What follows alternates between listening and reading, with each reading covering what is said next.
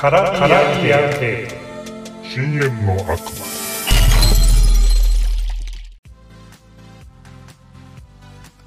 第15話。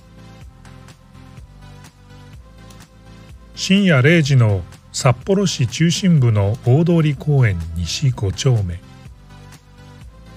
料金を払うのもそこそこに転げ出るようにしてタクシーから降り立った恋河原は忙しく周囲を見回す。目に入ったのは無人の薄暗い空間。噴水とライトアップが22時で終了していることもあり生ぬるい風に赤涼感が漂う。だが恋河原の胸にはここしかないという確信がみなぎっている。大一郎さん。戻ってきて。小声でつぶやくと立ったまま神戸を垂れ眼前で両手を組む。深呼吸を繰り返しながら20年前のあの日自分と紅林が初めて遭遇した瞬間を強くイメージする。正しいのかどうかはわからない。でもこの偶然の巡り合わせを信じるしかない。この世界にこの宇宙に運命というものがあるのなら神でも仏でもいい。つないでほしい。開いてほしい。あの人への道を扉を。恋河原の脳内から他の一切の雑念が消えた時それは現れた。高さ1.5メートルほどの場所に不意に見えた小さな光の点蛍の発光ほどにか弱く見えたそれは次第に輝きと大きさを増してゆく。やがてそれは空間を切り抜いた丸窓のように風景を映し出す。真夏の光に満ちた大通公園。風にそよぐ街路樹の緑の葉。しぶきを上げて吹き上がる噴水。そしてその噴水の脇にジーンズに薄手のジャケットを羽織った一人の男の後ろ姿が浮かび上がる。太一郎さん。恋河原は組んだ手をほどき思わず知らず光の窓の中心に向かって駆け出す。広がり続けるその輪の境界を体が越えた瞬間気持ちに体が追いつかず足がもつれ恋河原はものの見事に転倒する。いた左の膝を痛打して一瞬目の前が真っ暗になる。起き上がらなければ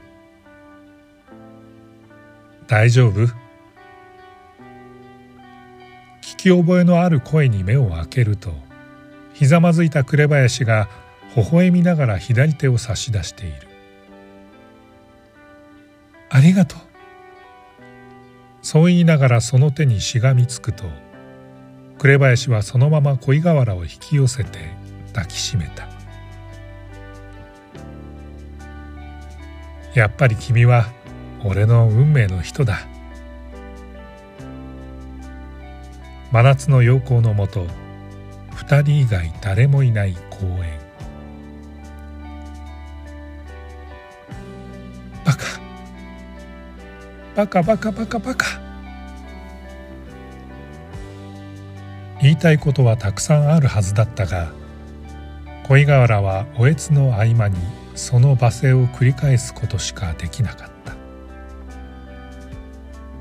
紅林は涙に濡れる恋河原の顔を正面から見つめその唇にそっと。だがしっかりと自らの唇を重ね合わせる。全身の力が抜けガクリと倒れそうになる恋河原を紅林は両腕で力強く支えた。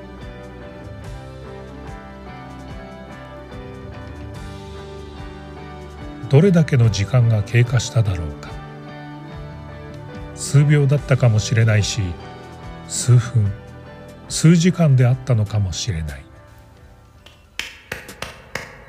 乾いた拍手の音とともに真昼の空間は深夜へと様変わりした。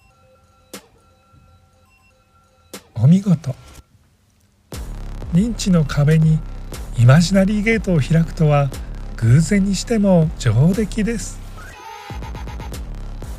声のする方向は上。見上げれば上空に白いシルクハットに白いタキシードを着込んだ桜田が浮いていた。どうせここまでは想定内なんだろう。そろそろ本当の狙いとやらを教えてくれてもいいんじゃないのか。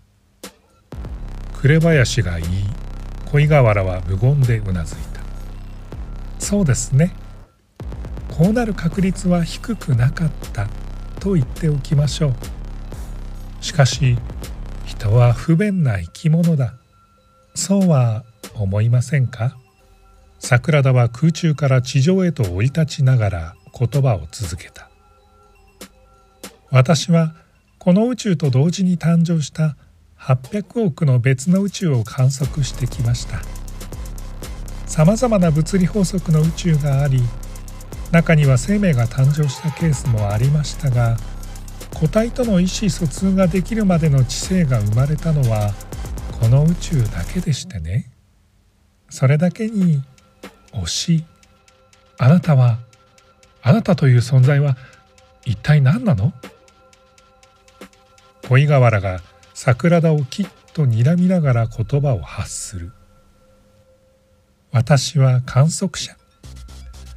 プログラムに従ってゲートを開け閉めする存在。に過ぎなかったのですがこの数百年あなたたちと触れ合っているうちに自意識のようなものが生まれたようです。そして私の自意識はこう言っている。